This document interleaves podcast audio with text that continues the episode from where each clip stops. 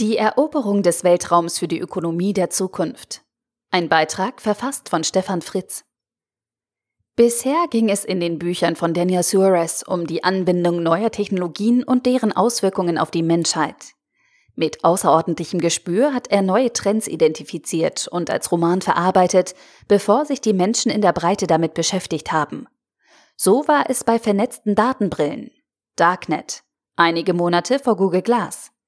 Schwarmintelligenz, Kill Decisions und Daten- und Innovationskontrolle durch Staaten, Control, einige Monate vor der Snowden-Affäre. 2018 hat Suarez mit BIOS die IT- und Digitalwelt verlassen und den Technologiefokus mit einem Roman zu den Möglichkeiten der Genmanipulation durch CRISPR deutlich breiter gefasst. In Delta V beschreitet Daniel Suarez diesen Weg weiter. Thema ist der Asteroidenbergbau in einer nahen Zukunft. Viel Technologie, sehr tief entwickelte Charaktere. Aber es geht nicht mehr um die Auswirkung einer Technologie auf unsere Menschheit. In Delta V beschäftigt Suarez sich mit neuen Möglichkeiten durch das Zusammenspiel von Technologie und menschlichen Handlungen in einer neuen Ökonomie.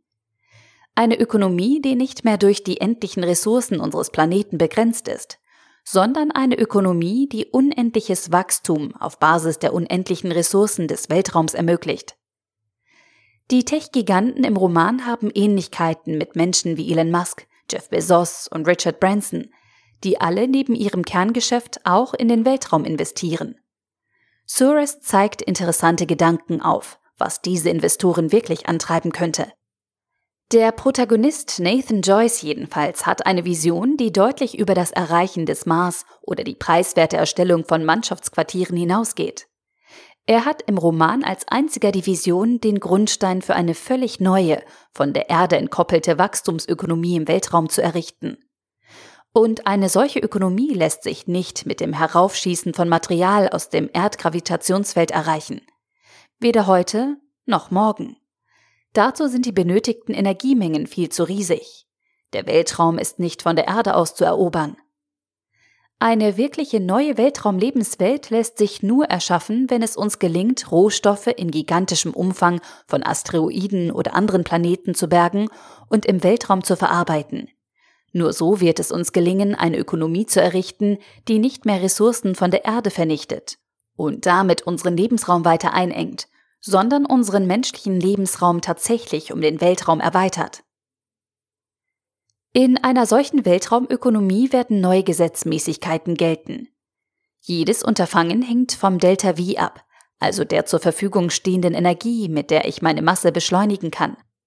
Nachdem wir auf der Erde jeden Punkt kommunikationsmäßig in Echtzeit erreichen können, werden wir im Weltraum neue Methoden benötigen, um mit den Latenzen im Minuten- oder Stundenbereich klarzukommen. Und wir werden neue Eroberer und Technikertypen benötigen, die ihren ganz eigenen menschlichen Antrieb für solche Ökonomien mit einbringen. Von diesem spannenden Zusammenspiel zwischen Technologie, Fortschritt und menschlichem Handeln handelt dieser Roman. Wer ist in unbekanntem Terrain überlegen? Roboter oder Menschen? Warum beschäftigen sich Tech-Taikune mit dem Weltraum? Wer kann Regeln aufstellen im Weltraum und schafft einen Rechtsraum? Wie können wir mit 3D-Druckern und neuen Produktionsverfahren Rohstoffe in Maschinen und Werkzeuge verwandeln? Die These des abgedrehten Tech-Tycoons Nathan Joyce ist, dass nicht der Besitz von Land die Herrschaft über den Weltraum sichert, sondern es wird die Technologie sein, die aus der unendlichen Umwelt neue verwertbare Rohstoffe erschafft. Und Daniel Suarez beschreibt uns eine vorstellbare Welt in nicht allzu ferner Zukunft, die an die Erde gekoppelt ist, aber eben nicht von der Erde abhängig.